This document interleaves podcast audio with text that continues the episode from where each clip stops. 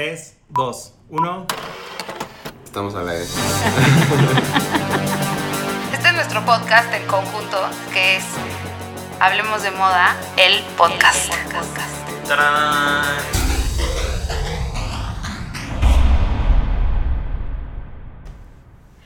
Hola, otra vez es martes. y es día de el podcast Hablemos de Moda. Y hoy vamos a hablar de cómo trabajar en la moda. ¿Qué puedes hacer para trabajar en la moda? No Contrátame, Claudia. Raúl ya no quiere trabajar en la moda. No, no, no. Eso solo que estoy cansado. Cansado, cansado. Pero bien. Feliz. Es que es un trabajo cansado, se los digo desde ahorita. Es un trabajo de amor-odio. O sea, sí te tienes que repetir I love my job. Literal. Por eso tenemos una taza que nos lo repite todo el tiempo en nuestro Jordi nos hizo una taza de I love my job, I love my job, I love my job. Justa y, sí, necesaria. Ya, ya las vamos a comercializar. Espérenlas pronto. En, No en los podemos kitchen. comercializar porque no, es- no es nuestro. Pero el no arte sí es nuestro. si hacemos caricaturas, sí se puede. se Como ven, ya estamos buscando side business para salir de la moda. Bueno, pero empecemos. O sea, como que todo el mundo cree, número uno, todo el mundo cree que trabajar en la moda es glamour y fácil y, y es fácil y es padrísimo y todo. Sí tiene cosas fáciles, sí tiene cosas glamorosas y sí tiene cosas padres, pero también tiene otras cosas que nadie ve. Exacto, o sea, ta- le- lo que hay de glamour, lo hay de inglamour. O sea, No, claro, y son unas friegas impresionantes. Por ejemplo, justo lo hablaba hoy que con los viajes, yo cada noche cuando estoy de viaje llego a trabajar al hotel otro rato. Sí.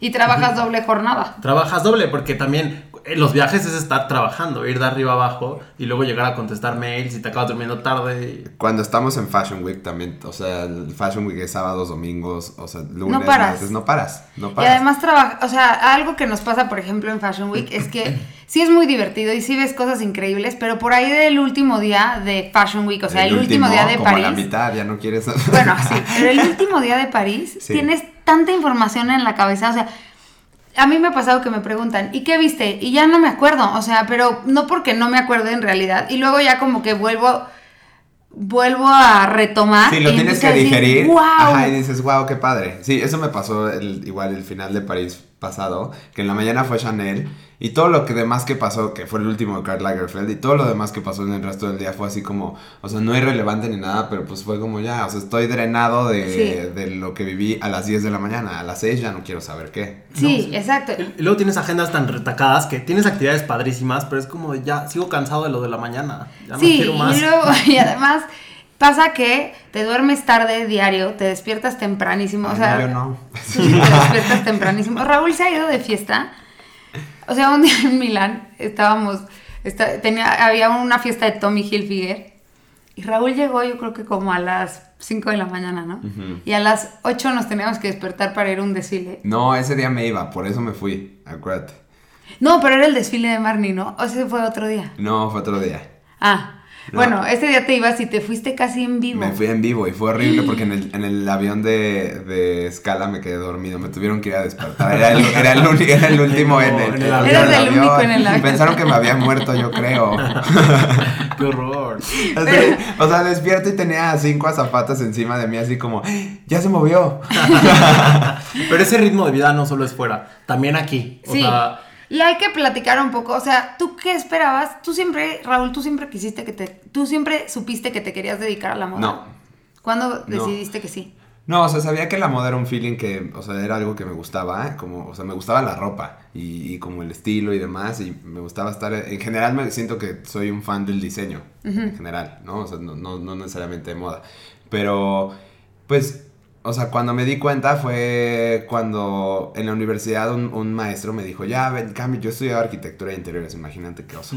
y luego, y luego me quise cambiar a comunicación visual y mis amigos de centro no me dejaron. Y entonces, y fue lo mejor que me hicieron, porque hoy, si hubiera hecho eso, a lo mejor no estaría hoy aquí. Claro. Pero, este, al mismo tiempo el director de carrera de moda me decía, vente a mi carrera, vente, tú tienes todas las aptitudes para... Y yo nomás no quería coser, o sea, como que... Es que sí, es una, es algo que pasa mucho, es que crees que para entrarle a la moda tienes que ser diseñador.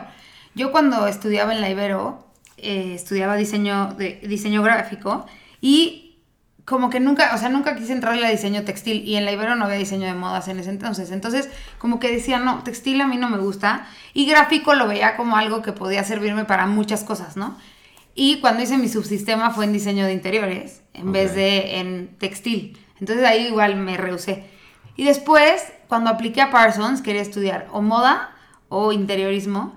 Y acabé, bueno, ahora acabé editando una revista de moda y una de interiores, el, decor, el Decoration y él. Se puede todo.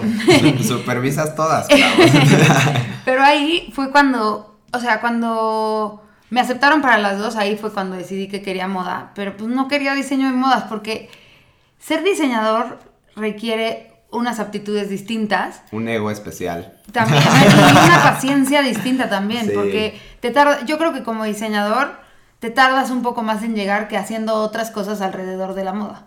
Pues es, yo, perdón, yo creo que en México eh, el camino, o sea, no es sencillo, pero los, digamos que hay más shortcuts, o sea, como como que estas, somos una industria tan pequeña que está un poco más cercana, o sea, los equipos son mucho más reducidos, que eso también lo hace más limitada, ¿no? O sea, cuando te buscan o sea, todo el mundo cree que puede venir a trabajar. es que quiero ser tu intern, quiero llevarte el café o quiero ser stylist. Entonces no tengo un espacio para ti. O sea, ni físico, ni...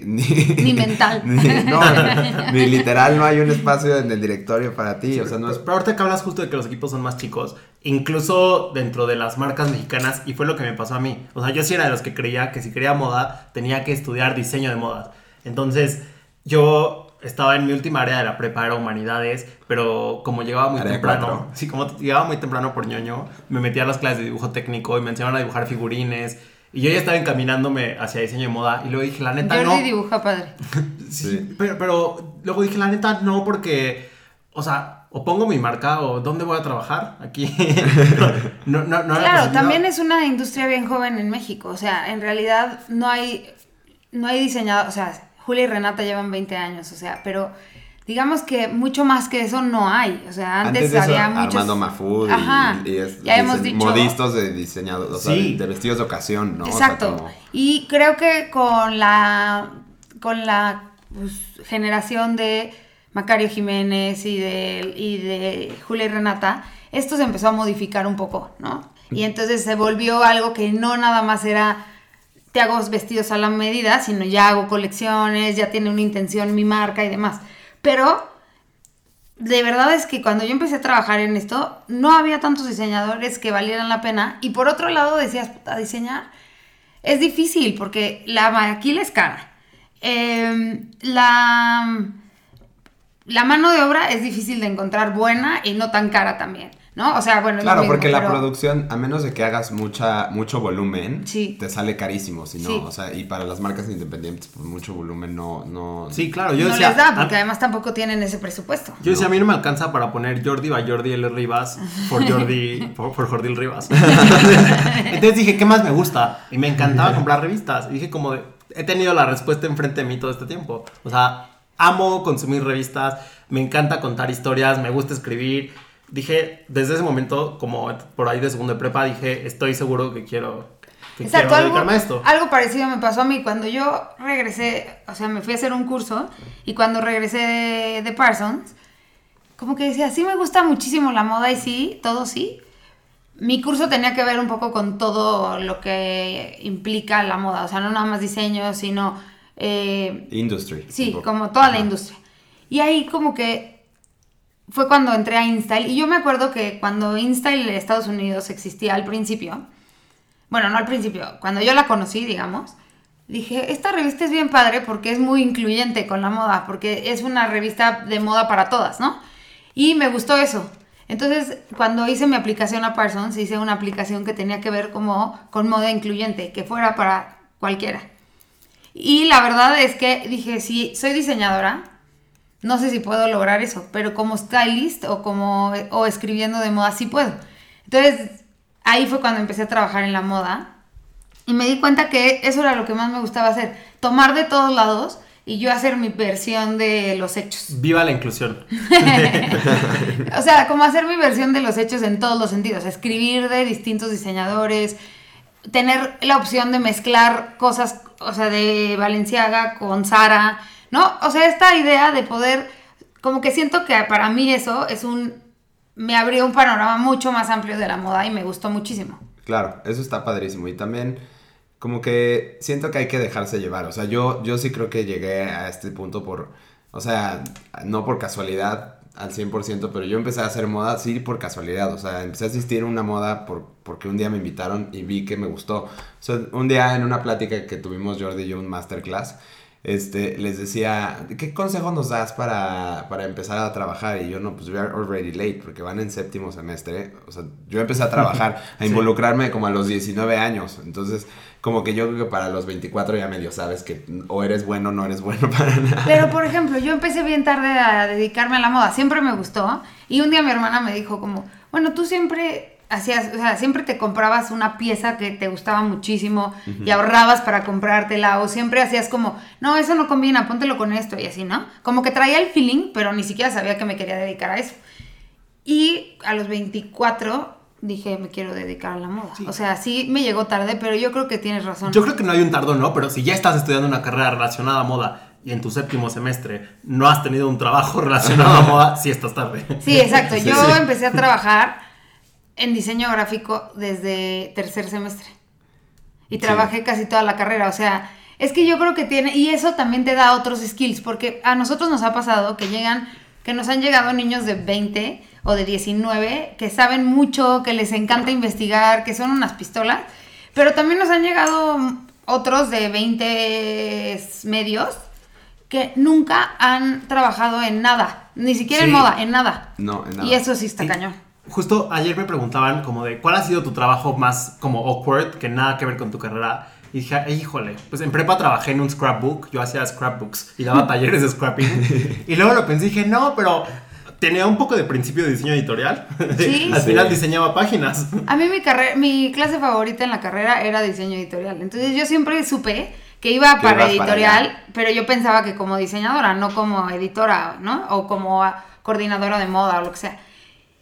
Y lo que creo que también es que tenemos que encontrar qué personalidad tiene cada quien. Hay gente que es buenísima para PR. Era, era justo lo que iba a decir. Yo siento que ahí hay, hay mucho campo de. O sea, por ejemplo, hay marcas internacionales que llevan en México, no sé, 30, 40 años. O sea, toda la vida. ¿no? pero hay otras que no. Hay otras que no, pero hay unas que van y vienen. Ahorita, especialmente, hay escasez de PRs en las marcas de lujo. o sea, ahorita hay búsqueda de PRs porque se han ido algunos. De, se han ido de México. Exacto. Ajá. Entonces hay, o sea, siento que ahí es un, o las agencias, ¿no? las agencias hay, que, hay que empezar por explicar qué hace un PR. Bueno, un PR hace todo lo relacionado con la comunicación de la marca, ¿no? De una marca o de una revista o así. Y además hace, bueno, valga la redundancia, hace relaciones públicas con los editores, con las otras marcas, con diseñadores. O sea, hace como hace una red de contactos para que para poder comunicar. Y posicionar a la marca. Y posicionar a la marca.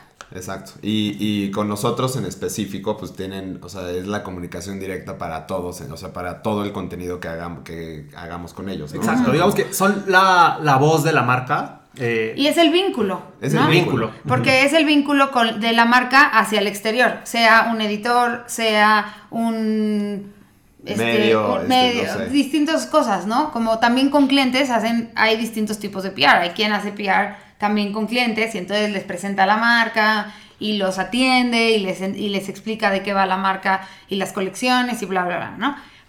Eso es una manera de trabajar en la moda. Otra es hacer marketing de moda, ¿no? Y entonces ahí es otra forma de comunicar la marca desde otra perspectiva. Y con fines ya comerciales. 100%. Ya es, o sea, el marketing sí, envuelve la estrategia, o sea, involucra la estrategia de PR. sí, exacto, el marketing sí le tienen que entrar al Excel duro.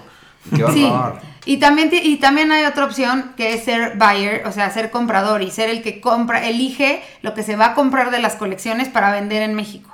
Entonces ahí también le tienes que saber cañón al Excel y ese es uno de los trabajos que a mí me gustaría hacer. A mí se me antoja muchísimo. Clau siempre dice eso. Clau ya, o sea, se va a volver compradora cuando abran Selfridges en México. no, pero sí me, se siento que es un trabajo bien interesante porque tiene una parte de edición. Sí, total. Como lo que nosotros hacemos. Sí, es una curaduría de lo que... Es una curaduría, pero es una curaduría distinta, que va, no está relacionada con un medio como nosotros, que pensamos, ¿qué queda para él, no? Sino que está relacionada con otra perspectiva Con el target, o sea... que tiene que, ver el, quien compra. A mí me, encanta, me encantan los buyers de estas tiendas, como, o sea, más allá de las grandototas, que también ha de ser padrísimo, pero, o sea, por ejemplo, los de Dover Street Market, los de tiendas Imagínate como comprar Opening para Ceremony. Dover Street Market. Ajá, o sea, Uf, qué padre, qué padre, porque además, bueno, no sé, a lo mejor vivimos un poco en más ese universo de diseño, o sea, y de... Y nosotros somos un poco más alternativos. Ajá, pero exacto. también siento que comprar Celine, Dior, este, o sea, como en Selfridges, ¿no? Que compran de todo.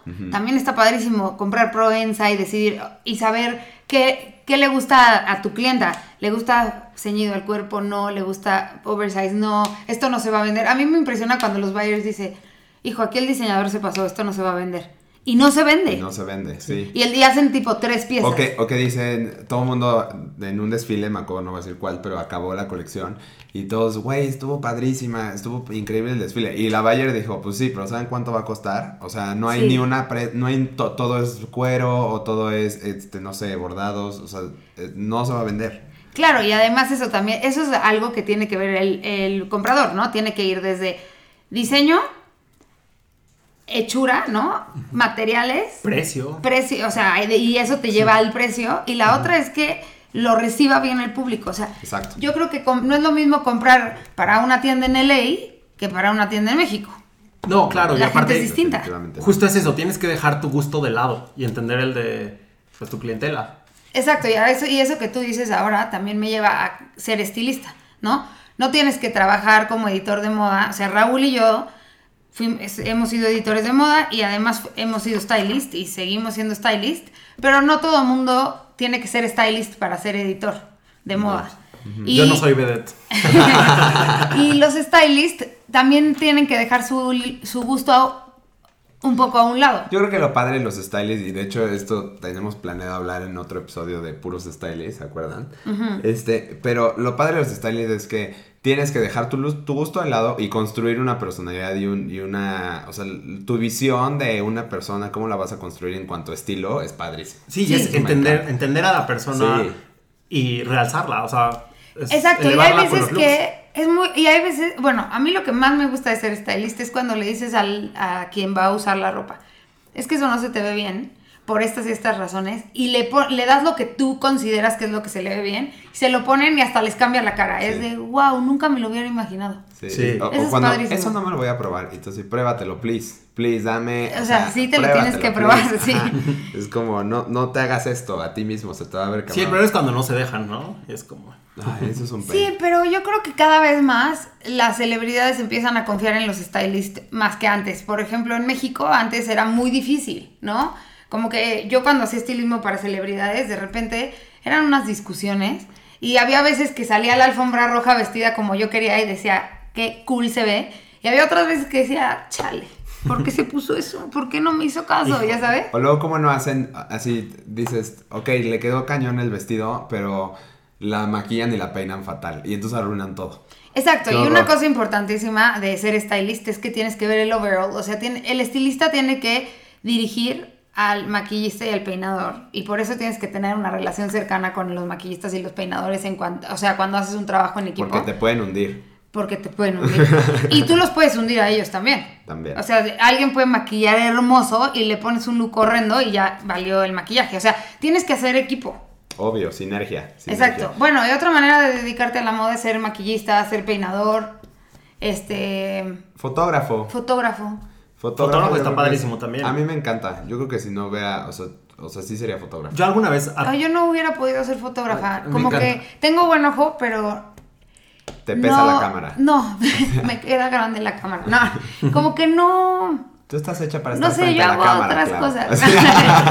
no, a mí me gusta más como, a mí que me encanta que el fotógrafo saque como su, su personalidad en las fotos, pero no sé, no me da, a mí no, no soy tan buena encuadrando, por ejemplo. O sea, cuando yo tomo mis fotos del desfile o lo que sea, siento que no tomo tan buenas fotos. sí tienes momentos. Tengo Pero momentos, sí, pero, sí no siempre ojo, soy pues. buena. o sea, Tengo buen ojo, también puedo aceptar que mis fotos no funcionan, ya sabes. A mí, me, a mí me encantaba hacerlo y siento que en la universidad lo practiqué muchísimo y luego lo dejé. Yo practiqué muchísimo fotos. O sea, Sí. yo creo que fue lo que más hice en la universidad. Y se nota. Tú y Dalia tienen muy buen ojo para hacer fotos, por ejemplo. O sea, como que creo que también depende de tu feeling. O sea, lo que te quieres de- a lo que te quieras dedicar está perfecto. En, cua- en cuanto a moda estoy hablando, ¿no? Pero también hay que tener feeling. O sea, porque si no tienes feeling, ¿cuántas veces no nos ha No pasado? importa que lo estudies un montón. Exacto, que llega gente a pedirnos chamba, que se ve que le echa muchas ganas, que sí sabe cosas y así, pero no trae feeling. Sí. Y, y si no traes feeling, está muy difícil que lo desarrolles. Ahorita que dijiste, llega gente a pedir chamba, gen- gente, no lleguen a pedir chamba así nada más. O sea, como que yo creo que lo que tienes que hacer, que, bueno, por lo menos en mi caso, fue que yo me fui dejando llevar como así por el viento. Porque tú eres más libre.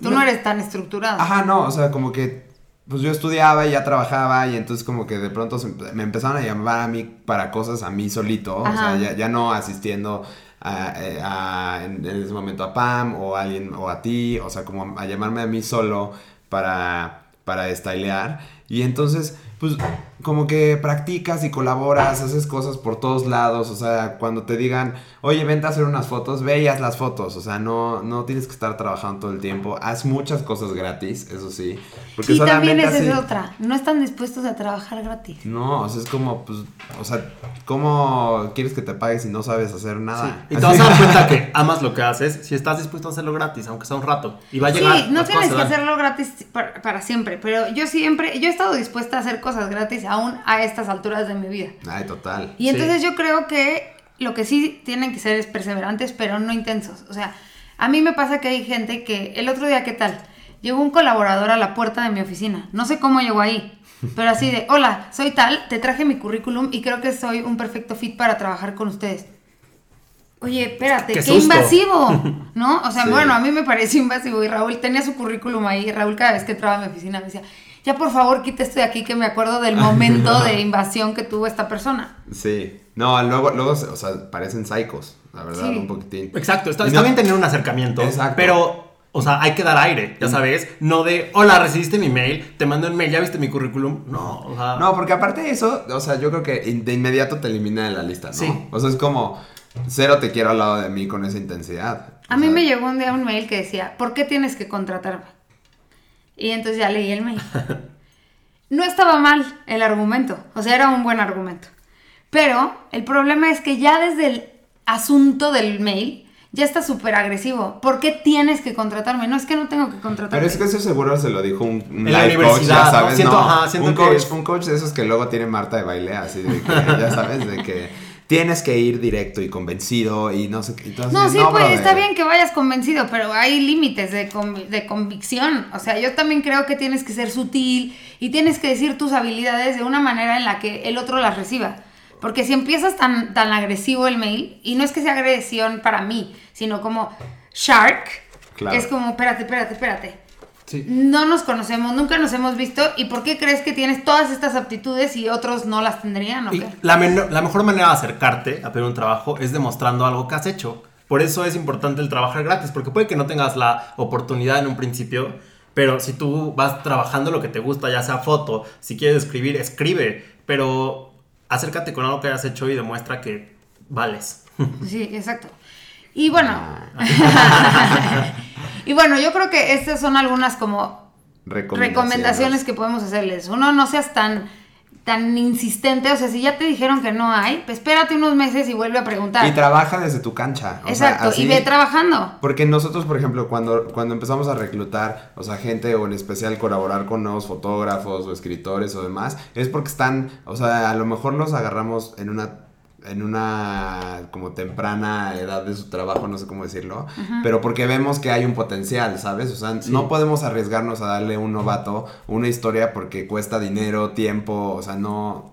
Entonces, pero si tú traes que estás creciendo un book y lo estás llevando hacia una dirección, ahora a ver, nosotros, o sea, eso es- para él nos funciona cierto tipo de look y de feel y de lo que sea. Y también Sí, hay que ser autocríticos. Hay para todos. Otro sí. fact, en una industria tan estética como la moda, tu Instagram es tu carta de presentación. Sí, O sea, nosotros muchísima gente la contratamos por su Instagram, porque estamos buscando un fotógrafo y de repente caes en unos en unos Instagrams hermosos Y dices, no, sí, esto jala cañón, ¿no? Claro. Entonces yo creo que ese ojo, además se nos ha ido haciendo también con el tiempo, ¿no? Antes al principio de nuestras carreras igual no teníamos tan buen ojo para decir, este fotógrafo va a funcionar. Pero nos ha pasado que nosotros sacamos un fotógrafo y de repente ya sale en todas las revistas y nadie lo conocía, ¿no? Exacto. Entonces, esa es una. Y luego, la otra es, está bien ser insistente, pero creo que lo que dice Jordi es súper importante. Primero tienes que trabajar muchísimo y la autocrítica de lo que haces es importantísima porque puedes pensar que tu shooting es el más precioso, hermoso, impresionante que has hecho en tu vida, pero muchas veces nos han mandado shoots que nosotros vemos y decimos, nunca no ha abierto una revista actual. O Esto hasta a parece... nosotros nos ha pasado, digo, tampoco es como que lo que toquemos sea oro, de que No. Midas touch. O sea, de pronto estás ahí y dices, ay, sí está padre. Y luego ya llegas a la oficina y dices, Me quedó bien "Ay, feo". Me quedó bien feo. No, o te pasa con los años, que sí lo publicaste y todo, y luego Sí. lo ves y dices, qué O horror. mes, ¿Por al qué mes, claro. hice eso? Sí, al mes. Con los años pasa más, pero porque pasan las... O sea, como que yo creo que lo más bonito es cuando no pasa de moda algo que hiciste, ¿no? O sea, como que permanece en el tiempo, eso se ve Y lo súper sigues bonito. viendo y te gusta. Y Ajá, lo podría colgar en mi pared. Exactamente. Y también, no se, no se desesperen. Sí, es cierto. Otro fact es que hay muy pocos lugares en la industria de la moda, pero como hay una canción de La La Land que me encanta, que dice justo una línea, You have to want it more. Y es como, pues sí, si quieres estar ahí en algo tan peleado, tienes que quererlo más que todos los demás para llegar. Sí, yo también creo eso. Y, y además de que quieres que quererlo más, para quererlo más también hay que trabajarlo más. ¿No? O sea, no es un hecho de que solo soy especial porque yo lo quiero más que tú. Es, ¿qué he hecho yo para poderlo querer más que tú y que me lo den a mí? Y al principio de este programa pareció que era una queja de nuestro trabajo, porque la verdad es que esta semana estamos cansadísimos, estamos muertos, y ese es otro, otro hecho, que vas a estar lleno de sacrificios, pero al final vas a decir vale la pena porque amo mi Esta trabajo. grabación es un sacrificio que hicimos los tres para juntarnos hoy, o sea, de decir, hoy, o sea, te- tiene que salir porque tiene que salir. Estamos grabando fuera de horario laboral.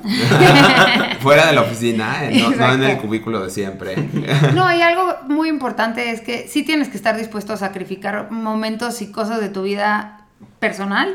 Y la otra es, esto requiere de trabajo duro. O sea, ningún trabajo en la historia, en el mundo, no requiere de trabajo duro. Y lo mismo pasa aquí. Como que a veces creo que la gente externa lo ve como algo bien fácil. Y es como, ay, ¿por qué te quejas? Estás en Fashion Week. No, es que no es que me queje, me encanta Fashion Week, pero llevo 25 días trabajando non-stop. Non-stop. No he podido sentarme Ya con calma. peso. Exacto. Bueno, a veces depende. Si va Raúl conmigo, no, porque luego camina.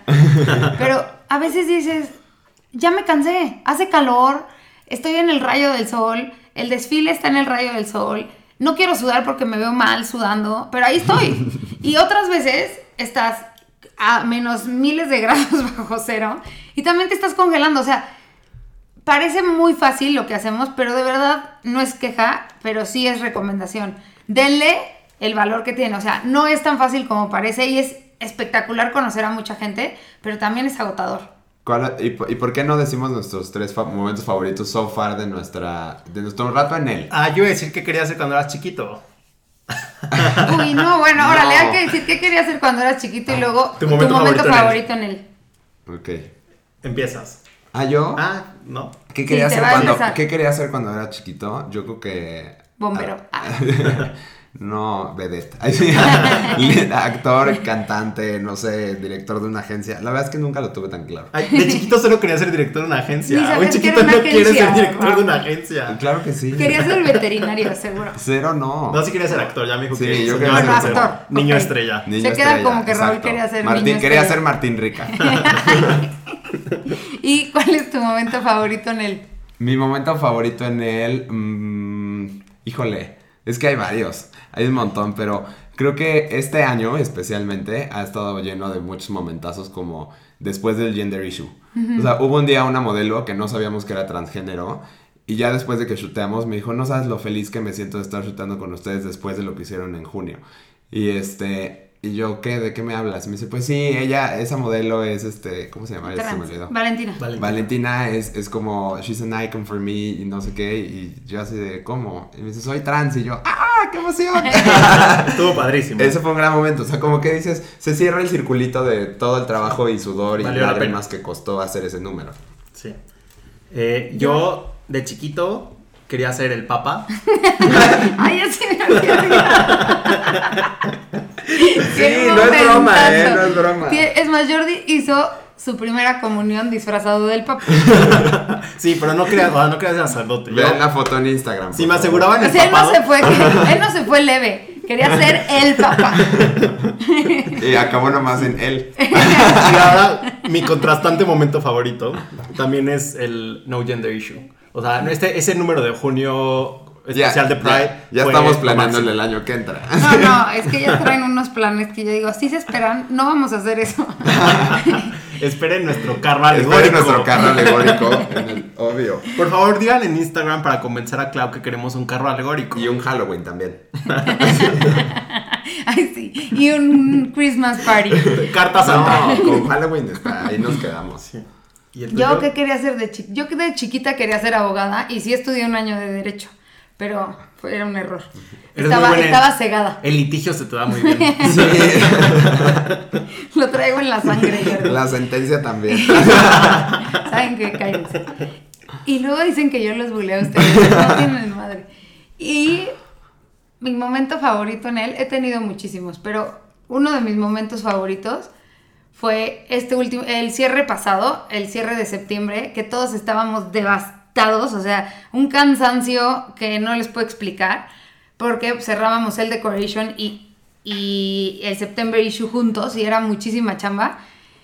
Y lo pueden leer en mi carta. Me divertí porque llegaron Raúl y Jordi. Yo estaba de pésimo humor. Y Ah, era llegaron, viernes, ¿no? Ajá, Sí. era viernes. Llegaron Raúl y Jordi, me trajeron de comer buenísima onda. Entonces se me quitó el mal humor y además traíamos unas carcajadas que eso para mí, eso, y, hay miles de momentos en él así, que llegas un día de malas y en cinco minutos estás de buenas y eso me gusta. El gender, el no gender issue se me hizo también un momentazo. Y yo creo que el equipo que, que he logrado tener hoy, ese también es un momentazo de él. Momentos favorito. Hay que vamos a tener que subir una foto. Sí, una foto de todo el equipo. uno por uno, se los vamos a presentar. Pero bueno, ese, esto fue Hablemos, Hablemos de, de moda, Moda, el, el podcast. podcast. Y nos vemos el si- nos escuchamos el siguiente martes. Bye. Vamos a decir, vamos a decir, nos vemos. Yo siempre digo nos vemos. Todos los martes en Spotify. Hablemos de moda, el podcast.